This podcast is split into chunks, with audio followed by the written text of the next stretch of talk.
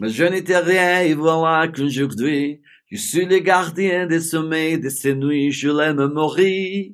Vous pouvez détruire tout ce qui peut plaire, et là qu'influer l'espace de ses voix pour tout reconstruire, pour tout reconstruire, je l'aime mourir. Elle a dû faire toutes les guerres pour les 36 fonds d'aujourd'hui, elle a dû faire toutes les guerres de la vie, et l'amour aussi.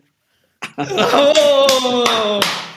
Muchas gracias por, por darnos un, compartirnos un poquito de tus, de tus amplias gamas de dotes musicales y artísticas. Muchas gracias, Marito. Es un placer estar aquí contigo, mi brother. Qué bueno, mi Muchas gracias. Pues para, para comenzar, te cuento que, como les digo a todos mis invitados, te tengo una mala noticia, mi hermanito, y es que yo sé que normalmente la gente y, y, y a las personas nos encanta escuchar fórmulas mágicas, ¿ok?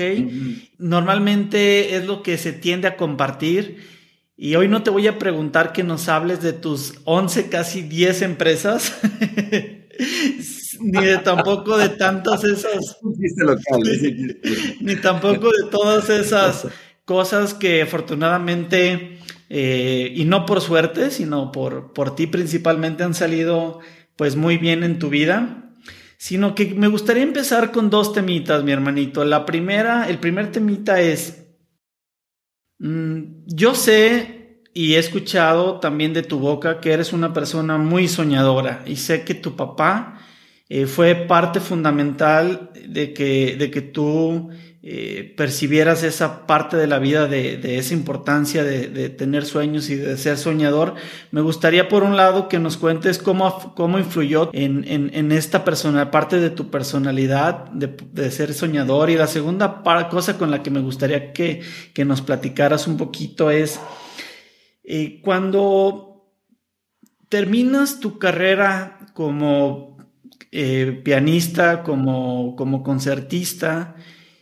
hubo un momento en el que te diste cuenta que probablemente siguiendo ese camino no ibas a lograr esos sueños. Por eso los uno en esa parte. Hubo un momento en el que la vida te dio un golpe y te dijo, Juan Carlos, despierta. Siguiendo esto no vas a lograr esos sueños. Entonces la segunda parte que quiero que con la que empecemos es que nos compartas cómo fue ese golpe que te dio la vida en, en el que entendiste esa parte ¿Cómo lo tomaste? ¿Qué aprendiste de ese golpe que te dio la vida?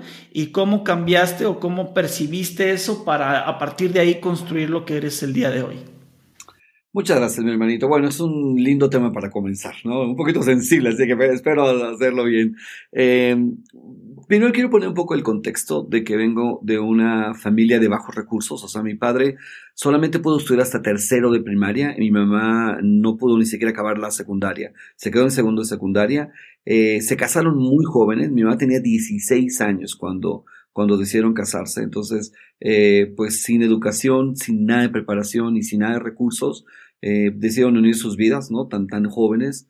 Em, y pues mi suegro, mi, el suegro mi papá, mi abuelito, les, les dio la oportunidad de, construir una mini casita dentro de lo que era su casa, que no era una casa nada grande ni nada, así que construyeron una casa que tenía solamente dos recámaras, ¿no? Y ahí empezó, ahí empezó la, la vida. Eh, eh, tuve seis hermanos, somos siete en total, la familia creció rápido, ¿no? Y, y, pues así, eh, o sea, crecieron igual los problemas financieros, igual de rápido, como te imaginas. y pues vivimos una niñez con mucha escasez, ¿no? Te puedo decir, eh, en espacios, en, en viajes, en lujos, o sea, nunca hubo nada de lujos, nunca hubo nada, al contrario, eh, sentíamos todos los niños, yo creo que percibíamos que había escasez, mucha escasez, ¿no? Nunca había zapatos nuevos, nuestros zapatos solo nos los cambiaban cuando ya estaban completamente agujerados, ¿no? Y, y, heredábamos como los suéteres del hermano mayor, así, pues así era como, como muchas familias yo creo que viven, ¿no? Pero pues bueno, uno como niño es feliz, o sea, no tenía problemas de felicidad, eh, sobre todo porque esta parte que, que, mencionas de mi padre, que conoces un poquito esta parte de la historia que te la compartí, eh, es que mi padre siempre, o sea, decía, no importa cómo estamos, sino dónde vamos a llegar y vamos a lograr cosas bien grandes, ¿no? De hecho, él tenía un hábito de cada semana comprar un billete de lotería y, y lo compraba con esa ilusión, pero de verdad con la ilusión de decir, este es el billete ganador, nos vamos a sacar la lotería, ¿no? Y yo lo acompañaba a comprar el billete de lotería, o sea, íbamos juntos y lo compraba, y yo le creía, pues yo era un niño, no sé, tendría 6, 7 años, era un niño, y yo le creía, y decía, sí, papá. Y entonces en el camino, para ir a comprar el billete de lotería, ya te imaginarás toda la, la charla que teníamos, y me agarraba de la mano y me decía, mi hijo, cuando saquemos la lotería, ¿qué es lo primero que vamos a hacer? Y nos poníamos a soñar, y decían, vamos a comprar una casa gigante, ¿no? cerca de un lago hermoso, y, y así muy grande, pues claro, veníamos de una casa muy chiquita, entonces él hablaba de una casa súper grande, y vamos a viajar por todo el mundo, y vamos a ayudar a los niños pobres, y vamos a hacer eso. Y mi mente volaba, o sea, a esa edad, yo creo que un niño tiene un niño no tiene límites de lo que puede. ¿Qué edad tenías en ese momento? Yo creo que como 6, 7 años tenía allí. Pero esto duró muchos años, o sea, a esa edad empezó pero todas las semanas lo hizo mi papá durante muchos años. Entonces yo era el que lo acompañaba, no sé por qué me escogía a mí y lo acompañaba y lógicamente íbamos, no nos vas a comprar el boleto de lotería, sino íbamos a revisar si el boleto, si el billete de lotería había sido el premiado, o sea, con todo el, imagínate, o sea, yo lo guardaba a veces el billete y le decía, papá, por favor, o sea, no lo pierdas el billete y cuando me lo daba, ten, tú cuídalo, o sea, y me lo metía en la bolsa, yo lo agarraba así diciendo así, imagínate que se me pierde y era el ganador, ¿no? Bueno, yo creo que él sembró en mí, eh, te puedo decir, mm, eh, Manolito, esta semilla de que todo es posible. Porque un niño cree que todo es posible, ¿me entiendes? Esa semilla de, de, de soñar y soñar en grande. Porque él no me decía, pues vamos a comprarnos un cochecito, no una casita. Él me decía una casa grande y vamos a viajar el mundo, o sea, vamos a ser ricos, ¿no? Y, y, y, pues yo sí se me antojaba ser rico. Yo decía, sí, yo pues sí se me antoja, yo quiero eso, ¿no? Y yo recuerdo cuando todos mis hermanos ya se dormían, ¿no? Pues todos vivían, estábamos en la misma recámara, ya todos estaban dormidos. Y yo recuerdo oírlos ya dormidos, a todos, unos medio roncando, y yo no podía dormir, yo no dormía, no sé por qué me pasaba esto, que me quedaba despierto y en mi mente, mi, mi, mi cabeza revoloteaban todos estos sueños, que cada semana pues los vivía con mi papá cada vez que íbamos a ver el billete de lotería. Pero algo que pasaba interesante es que cuando llegamos ahí, o sea, imagínate revisar esas hojotas gigantes de la Lotería Nacional, ¿no? Que le damos vuelta a la hoja y cada vez que se acercaba el número que eh, del, billete, o sea, yo me emocionaba. Entonces teníamos las lágrimas en los ojos de, de, de, de, la emoción, ¿no? Y cuando salía así de que no estaba y no habíamos ganado y no era, de inmediato mi papá decía, listo, vamos por el siguiente billete. O sea, nunca dejó que muriera, digamos, esa llama de, de, de, de, soñar, ¿no? Increíble, mi padre era increíble. Y él, o sea, nunca dijo, ching, se ponía a llorar porque no fue nada. Él decía, el siguiente, vas a ver que este sí compraba el billete, compraba. Y él me decía, escogí un número, dime un número. Pues el 7, papá, listo, uno que termine en 7, ¿no? Así, o que tenga un 7. Y me lo daba y me decía, este es el ganador. Y yo me lo creía de nuevo, o sea, a pesar de que cada semana no era, me la creía, me la creía, me la creía, me la creía. Bueno. Entonces, pero algo que él me decía también, ¿no? Lógicamente esperábamos sacar una lotería, pero algo que él siempre compartía conmigo era eh, el que yo, yo tuviera una oportunidad distinta que la que él tuvo. Él no tuvo oportunidad de estudiar y estudió hasta tercero primaria porque su padre los abandonó. Y, y, y, pues él tuvo que trabajar desde que tenía nueve años, ¿no? Y trabajaba en, vendiendo chicles en las calles, en, el, en los camiones, ¿no? Y tuvo que sacar adelante a toda su familia, con lo cual nunca pudo estudiar. Entonces él me sembró en el corazón también otra cosa, que me dijo, tienes que estudiar, estudia una carrera, ¿no? Y acaba esta carrera, saca buenas calificaciones, porque eso te va a abrir las puertas inmensas para poder tener eh, una, un buen trabajo y así poder tener un buen estilo de vida, algo que yo no pude tener y no les pude dar, ¿no? Y pues por eso trabajo como obrero, porque no tengo educación, pero tú estudia. Y pues yo era buen estudiante y le echaba ganas a la escuela, ¿no? Eh, pero un día vi a alguien tocar el piano, me enamoré de cómo tocó el piano, me volví loco. Yo dije, yo quiero hacer esto para toda mi vida. Y, y, y le insistí a mi mamá, a mi papá, métame en la escuela de música. Y me metieron en la escuela de música, por supuesto. Y, y, decidí ser músico, decidí ser concertista, ¿no? Entonces yo estaba siguiendo el modelo que me dijo papá de estudiar una carrera. Nunca me dijo que no estudiara música, ¿no? Nunca me lo dijo. Y yo pensé que pues cualquier carrera iba a ser lo mismo. Y, y, sí me empecé a topar con esto que mencionas, donde, donde mis amigos, ya sobre todo en la preparatoria, cuando iba en la preparatoria y ya estaba yo en la escuela de música y me preguntaban, ¿qué vas a estudiar? Y les decía, voy a estudiar música. Y mis amigos me decían, pero, pero de carrera, ¿no? Decían, no, no, de carrera, de música. Y me decían de verdad, no, pero de carrera en serio. Y hacían una cara como de, yo le decía, no, música es una carrera. Claro, pues yo estando en la escuela de música, ahí todos entendíamos que era una carrera, ¿no? Lo que no me daba cuenta es que el mundo no entendía que era una carrera. Y el mundo es el que me iba a contratar, ¿sí me explico? Entonces, detalles. Ya, ya, cuando pues ya estaba súper metidicísimo y bien, bien enfocado y bien apasionado, yo soy una persona de mucha pasión, me apasiono mucho en todo lo que hago, ¿no? Entonces le metí toda la pasión a la, a, a la música, a estudiar y aprendí violín y piano y ya estaba como a un año de terminar la carrera cuando empecé a este golpe que, que me mencionas de chocar contra la pared y decir, ups, creo que esto que estudié no era la fórmula que mi padre me enseñó, ¿no? O sea, no creo que la música era una carrera que podía dar libertad financiera o, por lo menos un, buen estilo de vida. No es, me equivoqué de carrera. Ya estaba yo ahí prácticamente terminando, hermano. Y entonces ahí tenía que tomar la decisión de decir o continúo y termino, ¿no? O hago algo y estudio otra cosa. Pero al final decidí terminar, decidí terminar porque era lo que más me apasionaba. Y fíjate cómo es la mente a veces, mi hermano, de traicionera, porque al final dije, bueno, pues he vivido toda mi vida pobre, ¿no es cierto? Yo creo que puedo seguir, ¿no? Avanzando así y, buscar una posibilidad de estar un poco mejor. O sea, mis sueños de soñar, o sea, de esos sueños grandes que mi padre había sembrado, se estaban esfumando en ese momento. Dije, bueno, no importa, voy a hacer lo que más amo y por lo menos voy a ser feliz haciendo lo que más amo. Así que, que eso me enfrenté y decidí terminar la carrera de músico al final del día. Y la, como solo conclusión, pues solo trabajé seis meses como músico, nunca trabajé más como, como concertista, ¿no? Solo seis meses de mi vida. Eh, trabajé y le saqué provecho financiero, digamos, a esa carrera. ¿Qué hubiera pasado si no hubieras tomado la decisión de, de aceptar que probablemente, no que haya sido una pérdida de tiempo, toda esa inversión que hiciste para convertirte en, en, en ese músico, que de todos modos te apasionaba y te sigue apasionando, pero hay Ajá. gente, Juan Carlos, que, que siente que, que, ya tomaste la decisión y que te tienes que morir con ello, pero la realidad es que no, la realidad es que todos los días tenemos la oportunidad de, de dar una pausa y se necesita valor, se necesita valor para decir, ok, tal vez en su momento creí que era la decisión correcta, pero no por eso tengo que continuar toda la vida aferrándome a algo. No es, no es falta de coherencia. Exactamente, exactamente. O sea, yo decidí terminar, no decidí eh, cambiar porque yo quería terminar, me quería completar ese ciclo, ¿no? Eh, aunque sí intuía que muy posiblemente ese ciclo le tiene que poner un, un freno para iniciar otros nuevos ciclos. Me explico, especialmente si mi sueño era pues lograr éxito, más éxito financiero, muy posiblemente no era el camino, ¿no? Eh, pero yo creo que algo que estás diciendo es mágico.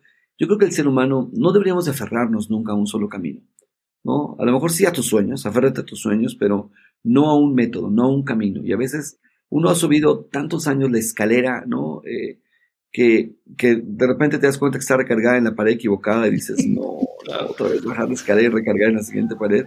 Y yo creo que es válido cambiar, mi hermanito, es válido. Mi hija estudió, estaba estudiando animación digital y a la mitad de la carrera en el TEC de Monterrey dijo, no, pa, esto ya entendí, o sea, que no es mi pasión y tuve que haber estudiado hasta darme cuenta que no era mi pasión. Yo creía que era, pero no era. Mi pasión es cine, ¿no?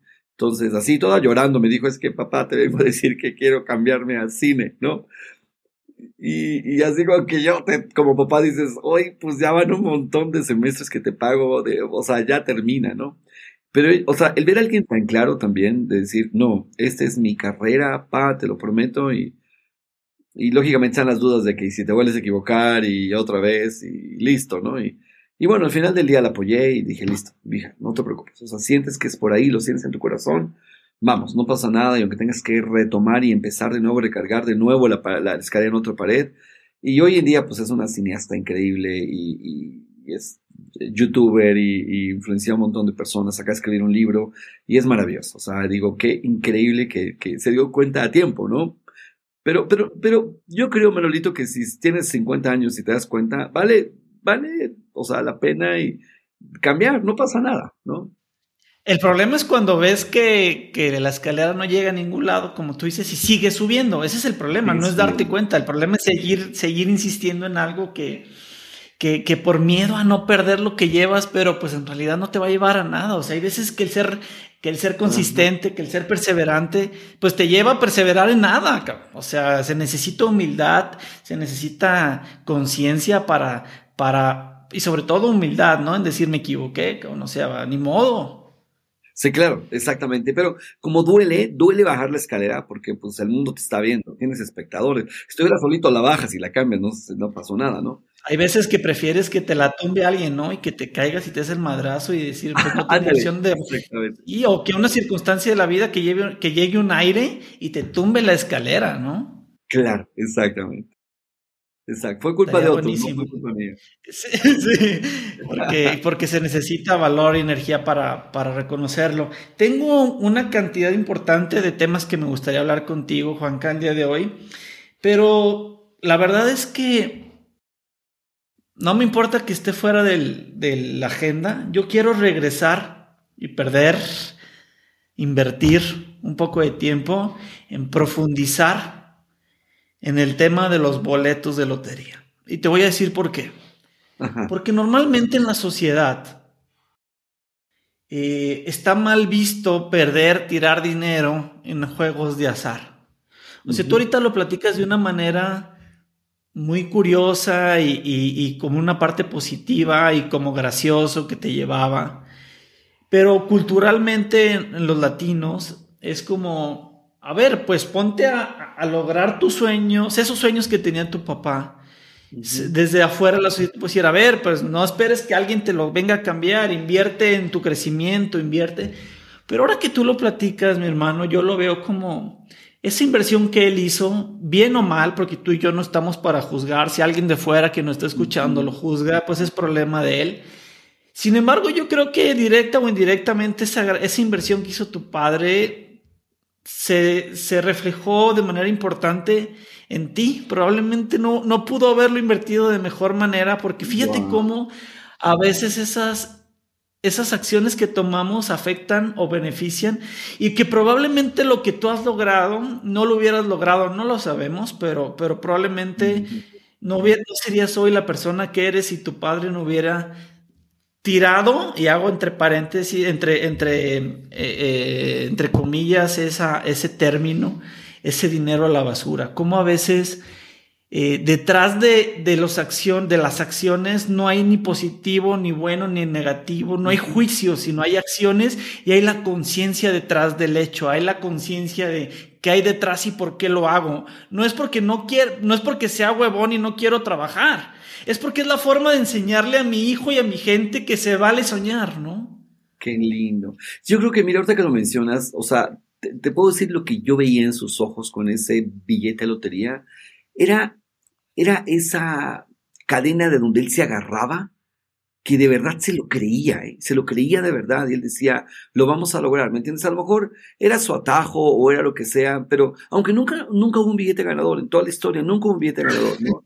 Pero yo creo que es una, o sea, digamos que invertía en esperanza, o sea, su inversión fue tener esperanza. Eso es. Hermano, pero sí ganó. O sea, sí, sí, sí hubo un billete ganador. Sí hubo un billete ganador. Es que la vida a veces nos paga, la, vez, la vida a veces nos paga y nos regresa la energía con energía y a veces no llega de la forma en la que uno la espera. Y el hecho de que tú sí hayas sido un, soñador y de que hayas impactado a tu familia y a tu vida, ese es el billete ganador, que a lo mejor tú antes de hoy no lo habías visto de esa manera. No lo he visto. Lo voy a escribir en mi libro antes de publicar esa parte, justo que estás diciendo. Claro que sí. O sea, en realidad, eh, él lo que sembró en mí fue eso, esa semilla de, soñar, porque pues yo lo copiaba, uno copia lo que ve, entonces yo veía a mi padre soñar y creerlo y, y, lo creía yo al 100% de verdad, al 100%, al 100% y no solo de creerlo, sino decir, sí, es lo que quiero, no es lo que creo, es lo que quiero y es lo que merezco y es lo que lo voy a lograr. Y, y un día, y te voy a platicar esa parte de la historia que, que no te lo había dicho, pero un día, yo recuerdo ya estaba yo adolescente y un día yo llegué con él y lo abracé Perdón que me emociono un poco con esto, pero lo abracé y le dije, pa, dije, ya, ya no es necesario, le dije, que compres más billetes de lotería, ya no los compres. Dije, ya sembraste en mí ese sueño y te prometo de alguna manera que un día vamos a ser ricos. Le dije, un día vamos a ser ricos, te lo prometo, ¿no? Y él no dijo nada, Manuel. Yo creo que le dolía su corazón horrible. No sé, no me dijo nada. Solo me abrazó. Ni siquiera le he preguntado en la vida qué es lo que pasó ese día en él. Pero me abrazó y me abrazó y lloramos juntos mucho tiempo. Y, y se volteó y nada más hacía su carita así. Decía sí, sí, sí, ¿no? Y, le salían lágrimas y decía sí, sí. Y, y, yo creo en el interior que él me decía, te creo y sé que lo vamos a hacer, ¿no? Y sé que, Y porque yo estaba convencido, de verdad, le decía, vaya, no, no, es necesario. O sea, como que intuí, ese no es el camino. O sea, sí nos dio esperanza, pero, pero ya no lo necesitamos. No es por ahí. No, no es por ahí. O sea, yo lo creía. Yo decía, no es por ahí. Yo lo voy a lograr, papá. Lo voy a lograr. Y vamos a tener todos sus sueños. Los vamos a lograr. No es por ahí, ¿no? Y Probablemente lloraba de la felicidad de ver a su hijo tan convencido y tan, no sé, no la voy a preguntar, eso es algo que tengo que preguntarle. Pero, pero, pues no sé, yo creo que él nunca dimensionó, mi hermano, lo que iba a hacer en mi vida, ¿no? Y yo creo que sí, eh, eh, te puedo decir que todo lo que hemos logrado, ¿no? Y yo creo que, eh, pues a la vista de mucha gente hemos logrado mucho éxito, no a mis ojos, porque yo estamos en el camino, ¿no? Y, y, cada vez que, que alguien me dice, ¿Qué es el éxito? Le digo, es algo que rento todos los días, o sea, todos los días tengo que invertir en él, si no me quedo atrás. Pero, pero probablemente sí hemos ganado mucho dinero y construido, tenemos esa casa hermosa frente a un lago y, divino que tú la conoces y los autos y los viajes, hemos viajado con mi familia y con mis padres por todos lados del mundo, ¿no? Pero, pero yo creo que sí, ante sus ojos, yo creo que eh, me he convertido en, en, en la persona que soñábamos, ¿no? Ese estilo de vida que soñábamos de chicos exitoso si se mide a nivel monetario, financiero, pues siempre habrá personas mucho más exitosas que yo y que tú.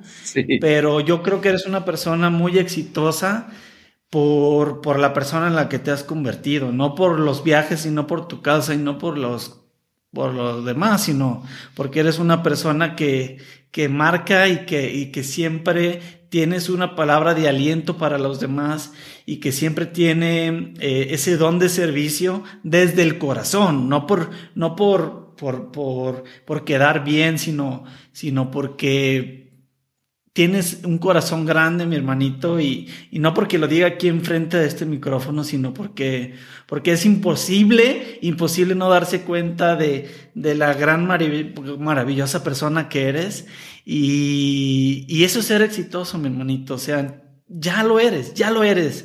Este, no te lo tengo que decir y no es por, por quedar bien contigo, sino, sino porque pues es lo que siento y, y hay, veces que pecamos de, de, tener miedo de decir lo que creemos y lo que pensamos, pero pues mira, ya salió la oportunidad y qué bueno que te lo digo aquí enfrente de mucha gente porque, porque es lo justo y es lo correcto y es, y es, y es tuyo, es algo tuyo, es éxito que todos los días construyes como persona eh, te lo digo a nombre de muchas otras personas que te debemos tanto, mi hermano. Gracias, mi hermanito hermoso. Muchas gracias por tus palabras tan lindas. Oye, mm, regresando al tema, fíjate que otra de las caídas que yo siento que, que también marcó tu vida y que me gustaría que me compartas mucho y que también has compartido en otras ocasiones, pero vale la pena que nos hables de ella, es ese día que tu maestro de música que tu maestro de violín no te escogió, no te eligió. Eh, parece ser algo eh, del día a día, pero, pero la verdad es que las personas nos construimos de esos momentos que, que, no resultan como uno cree, no de los momentos que sí funcionan y que sí tenemos ese éxito, sino de esos pequeños momentos que la vida nos golpea y, y la forma en cómo reaccionamos es la que nos construye, ¿no? Sí, wow. Bueno, es un momento, yo creo que muy importante en toda, toda mi historia de carrera en la música, ¿no? Eh, pues bueno, yo quise estudiar piano cuando llegué a la escuela de música y lógicamente se necesitaba un piano y necesitaba que tuviéramos piano y por supuesto no teníamos piano. No teníamos ni lavadora, entonces no podemos tener piano. mi mamá dijo, bueno, ¿qué instrumentos sí hay? Y yo, ¿cómo que, que hay, mamá? piano, ¿no? Y no, pues señora, y pues este, y pues violín, ¿no? Y, y, mi mamá era, pues, ¿cuánto cuesta un violín? Y pues cuesta como mil pesos, que a lo mejor era como 50, 60 dólares, ¿no? Y mi mamá dijo, pues bueno, ese yo creo que ese sí podemos. Y yo, mamá, no, no me metan, yo no sabía ni qué era violín, métame a piano. Bueno, entonces finalmente por economía, fíjate qué increíble, entonces me metieron a violín y yo recuerdo cuando llegó el violín en mi casa, un violín chino muy corriente y lo abrí y dije, yo no quiero estudiar esto. Cuando empecé medio a tocar sonaba horrible porque el violín tarda mucho tiempo. El violín es el instrumento, en mi opinión, más difícil de todos los instrumentos, ¿no? Eh, y, pues bueno, la vida me puso a estudiar violín, o sea, yo no quería estudiar violín, nunca había escuchado algo de violín, entonces era imposible que me enamorara de algo que no conocía, ¿no? Entonces, digamos que me enamoré a fuerza, te lo puedo decir, del violín, ¿no? Porque pues eran mis clases era el único contacto que yo tenía para crear música y, y no tenía ningún piano accesible, así que empecé con el violín, ¿no? Eh, y gracias a Dios que empecé con el violín, hermano. Yo digo, mira, a veces, como dice mi gran maestro que fue Steve Jobs, los cuando conectas los puntos, este connecting the dots, que él habla mucho de esto, ¿no? De conectar los puntos. Eh, todos hemos a lo mejor hecho ya este este jueguito, ¿no? Que cuando abrimos este, este libro que tiene un montón de numeritos y puntos y los vas y ya que los terminas todos de unir, ah, era una jirafa, ¿no? Pero no se veía una jirafa hasta que unen los puntos. Entonces, es lo que dice Steve Jobs de connecting the dots, ¿no? Y él, y él habla algo increíble. Tú no puedes nunca conectar los puntos al futuro o, o, en presente. Tú no sabes por qué pasa lo que pasa ni por qué te sucede lo que te sucede, porque los puntos no se conectan hacia adelante, se conectan viendo hacia atrás. Hacia atrás. ¿Qué es lo que has conectado, no? Entonces, pues me tocó estudiar violín, o sea, me tocó porque no es algo que yo hubiera deseado en mi corazón pero aprendí a amarlo. Y, lo más increíble que me dejó el violín, lo que me ha dejado el violín es, eh, ponerme a prueba de qué, de qué tanta disciplina podía crear para lograr algo tan complejo como el violín. ¿Sí me entiendes? Y sacar música y expresar eso que con el piano es muy fácil, hacerlo con algo muy difícil. Entonces sacó lo mejor de mí, lo mejor de mí en disciplina, en, en, perfección, ¿me entiendes? En paciencia, en, intuición, porque necesitas todos esos elementos muy fuertes para poder tocar, ¿no? En persistencia, en constancia, en saber que los resultados son a muy largo plazo, nunca a corto plazo. Y en todo ese proceso, pues lógicamente llegó el punto en mi vida donde dije, yo quiero ser violinista. Tenía 12 años de edad. Y dije, ya listo, yo quiero ser violinista. Tenía cuatro años tocando violín y ya había logrado como que sonara bonito el violín y dije, listo, esto es lo que quiero hacer para toda mi vida. Más que el piano, me enamora más que el piano porque me exige más de mí, mucho más, ¿no? Entonces, esto es lo que quiero hacer y todo. Entonces llegó un maestro a la escuela de música, eh, un maestro muy bueno, un maestro que se llama Luis Hernández Tolón, Héctor Luis Hernández Tolón. Él venía de padres españoles, él estudió y creció en Alemania, era alemán español eh, y, muy talentoso, ganó muy joven muchos concursos y era el concertino, o sea, el violinista principal de la orquesta de Stuttgart, o sea, y el más joven que había existido en la orquesta de, Stuttgart, Alemania. Así que en una gira, pues conoció a una mexicana y, que era eh, violinista también, y se casaron y entonces vino a vivir a México por la mexicana, ¿no? Y entonces, pues era muy joven, súper joven, a lo mejor tendría, no sé, 28 años, 29 años, cuando llegó 30 años, no sé, muy joven, mí era muy joven, alto, así totote, blanco, unas manos gigantes, ¿no? Pero un extraordinario violín. Lógicamente llegó y automáticamente fue el concertino de una orquesta muy grande en México, una persona así, súper destacada. Pero algo que él eh, entendía muy bien es que tú no puedes ser un gran mentor o gran maestro de muchos alumnos. Entonces él dijo, listo, voy a escoger cinco alumnos. Entonces llegó a la Escuela Nacional de Música donde yo estudiaba y dijo, voy a tener cinco alumnos. Imagínate todos los protocolos de la escuela, ¿no? El director dice, no, no puedes tener cinco alumnos, tienes que tener todas tus horas. Dijo, listo, las lleno, pero con cinco alumnos. No puedo tener más de cinco alumnos. No, pues no se puede. Bueno, adiós. No, no, bueno, entonces no, no se vaya. Es que él le daba un prestigio a la escuela increíble. Entonces, bueno, cuando él llegó, era todos los violistas, oye, va a venir Héctor Hernández y este concertino de la orquesta tal. O sea, era así como que, wow, no, o sea, por fin vamos a tener el mejor maestro de violín que, que, que, hay en México y va a estar en nuestra escuela. El mejor maestro de México y va a estar en nuestra escuela. Entonces, eh, pero pues se corría la noticia entre todos nosotros, los muchachos, ¿no? Nada más va a escoger a cinco alumnos. ¿De qué edades? De la edad que sea. Va a escoger a todos cinco alumnos, va a escoger nada más. ¿Y cómo los va a escoger? Pues bueno, va a ser una audición, ¿no? Entonces yo le pregunté a mi maestro de violín actual de ese momento que si me dejaba hacer la audición, me dijo que no, que no hice audición. Porque lógicamente, pues yo era su alumno de él, ¿no? Me decía, no, no, no, tú no haces audiciones, no te va a escoger y, y era una persona así, que no, no, nosotros vamos muy bien y todo. No le hice caso al maestro. Yo dije, no, a ver, él no es concertino ni es gran violinista, no le tengo que hacer caso a esto. Yo tenía 12 años, ¿no?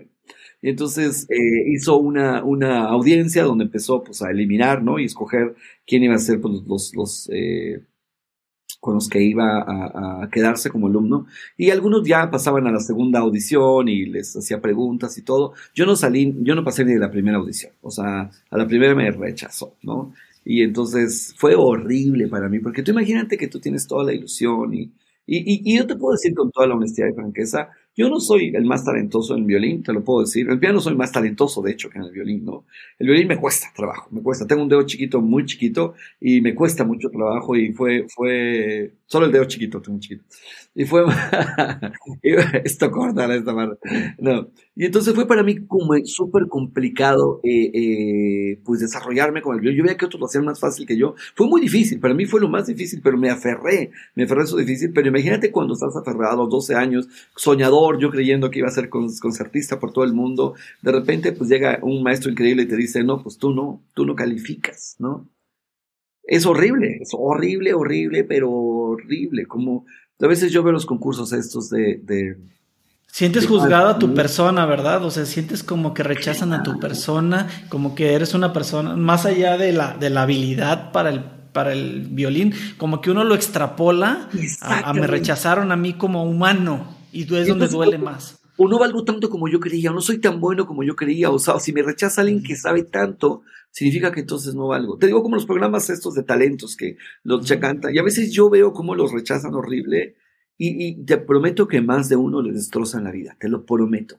Porque aparte estás muy expuesto a todo el mundo y que te rechacen y que te digan, no sirves, o sea, a más de uno le destrozan. No, y, modifican toda la circunstancia para que te duela, para que hagas show, o sea, te encierran como para, para llevarte al máximo punto de sensibilidad y que te den duro para que llores en las cámaras y te pegue más fuerte, o sea, así de cruel. Bueno, a mí no me hicieron tan fuerte, pero sí lloré también. ¿eh? y sentí lo mismo. Y lógicamente yo ya le había dicho a dos, tres amigos que iba a hacer la audición y eh, pues bien ilusionados llegaron y decían, ¿y cómo te fue? Y era llorar otra vez. Y, ah, bueno. y entonces uno de mis amigos quedó, que, se convirtió en un gran amigo mío, ¿ok? Que se llama Luis Barrón, gran amigo mío. Que de hecho lo veo este fin de semana, por cierto. Y entonces mi querido Luis quedó. Y entonces yo le dije, así te lo prometo, le dije, Luis, enséñame todo lo que te enseño. Y mi amigo me enseñaba todas las semanas todo lo que le enseñaba. Y sus clases eran, o sea, yo empezaba a tomar clases de rebote, ¿sí me entiendes? Así. Y, yo, pero mira, cada clase era tan increíble lo que me enseñaba Luis, porque aparte me lo enseñaba igualito, era increíble Luis. Y para mí era así como que, wow. Entonces, un día, así un día dije, es que esto es lo que yo quiero en mi vida, quiero tener un mentor de este calibre, quiero tener un maestro de esta talla.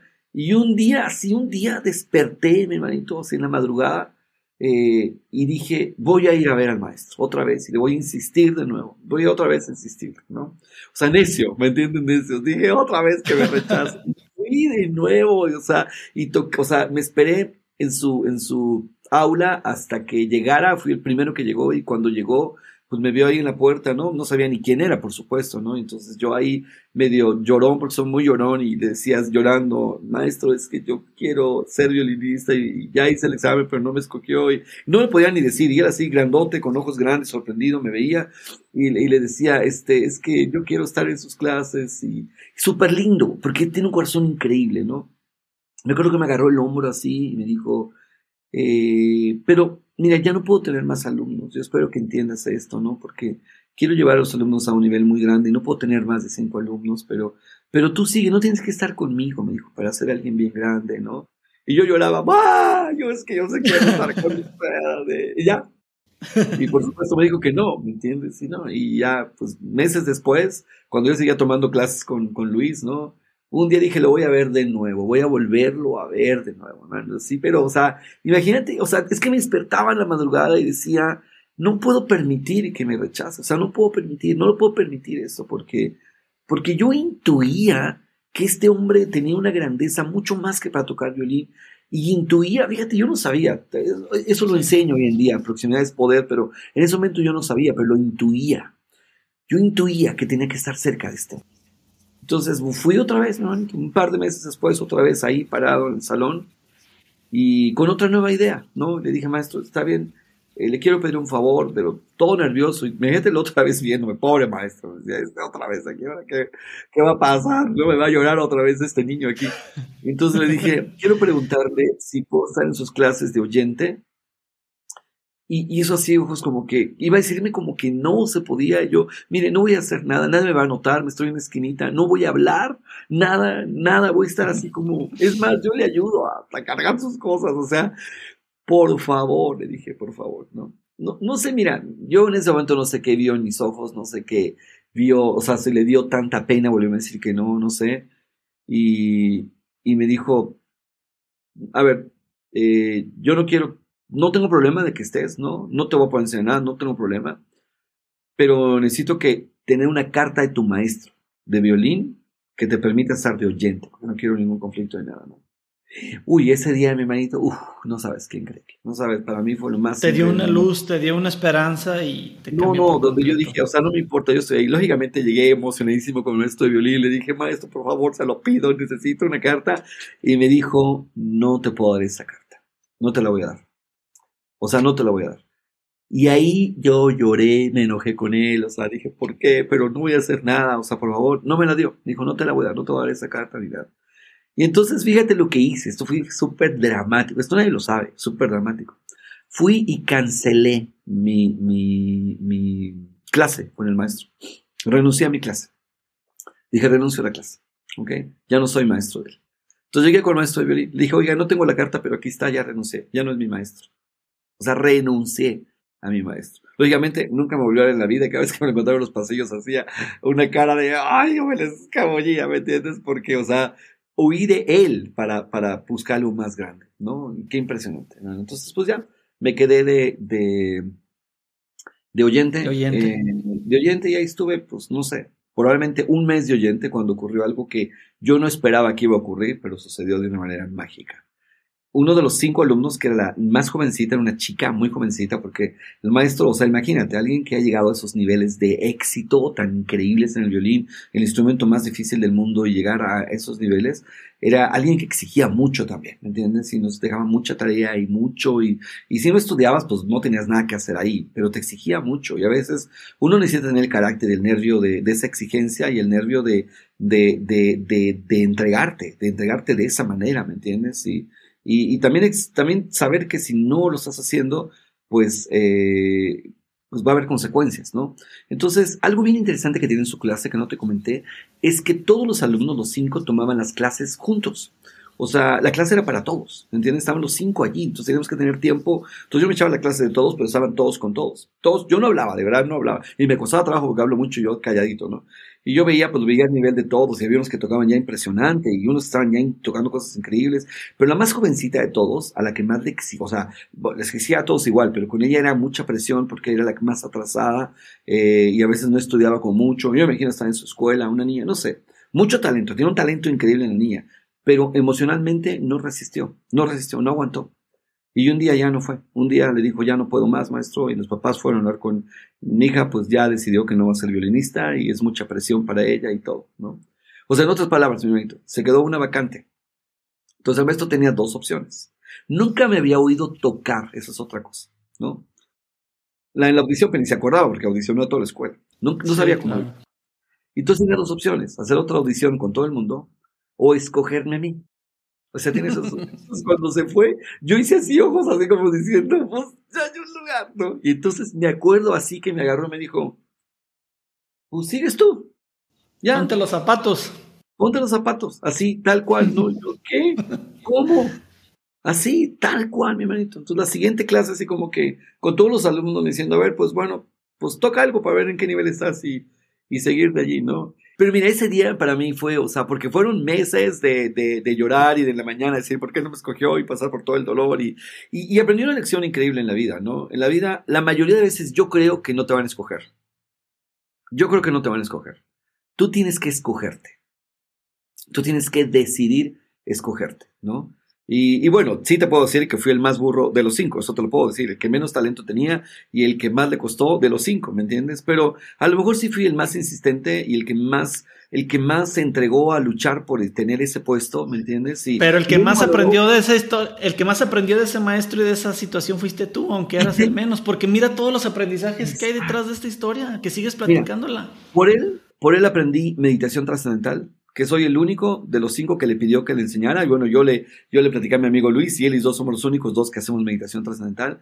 Por él aprendí, mi hermanito, eh, muchísimas cosas de cómo alimentarme correctamente, que tú sabes que mi alimentación es muy especial, ¿no? Y él era una persona que se cuidaba y su cuerpo y se cuida de una manera impresionante a, a, a romper el status quo y a, y a caminar en una dirección distinta donde camina el mundo entero, ¿no?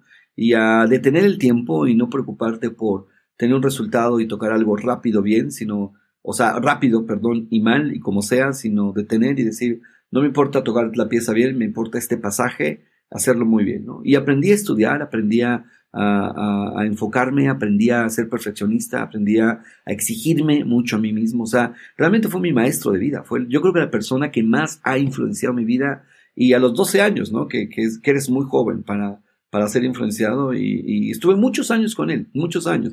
Después, déjame te platico esto, hay otro reto más, se salió de la escuela de música, porque ya no le dejaron tener cinco alumnos, le exigían tener más de cinco alumnos. Así que dijo, listo, entonces no tengo, no tengo nada que hacer en esa escuela. Y se salió. Los cinco nos salimos con él de la escuela. Y hacíamos exámenes extraordinarios para poder pasar la escuela allí, ¿no? Pero los cinco nos salimos con él y lógicamente, pues tú imagínate lo que cobra un maestro de esa talla para vivir solamente de cinco alumnos. Entonces nos cobraba muchísimo. Yo tenía que dar 10 clases particulares de piano y violín para pagar mi clase. O sea, por 10, ¿ok?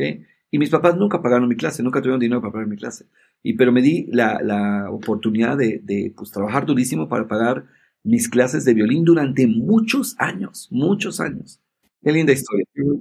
Desde fuera yo eh, percibo dos grandes lecciones para, para todos nosotros. La primera es que cuando estás seguro que quieres algo y que vas por algo, tienes que hacer lo que sea necesario y aferrarte el tiempo que sea necesario y, renunciar a lo que sea necesario y esperar el tiempo que sea necesario.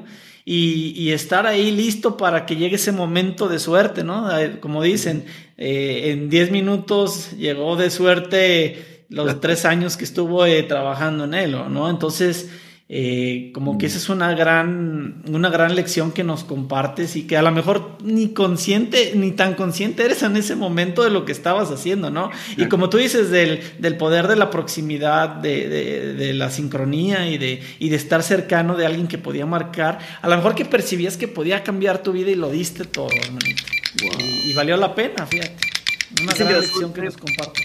La suerte necesita como 10 años de preparación, más o menos.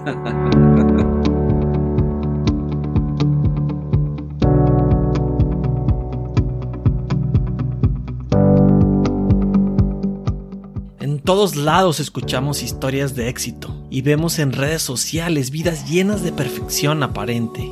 Y luego viene esa graciosa comparación contra nuestra realidad y contra nuestras peores deficiencias. Se amplifican las imperfecciones, se incrementa la inseguridad y se genera parálisis. Contraseña Podcast nos presenta la parte humana de nuestros invitados lo no tan presumible, sus malas decisiones, sus caídas, su cruda realidad. El mundo requiere menos perfección, más empatía, más vulnerabilidad. La contraseña que abre infinidad de oportunidades incluye tanto nuestros dones como nuestras sombras.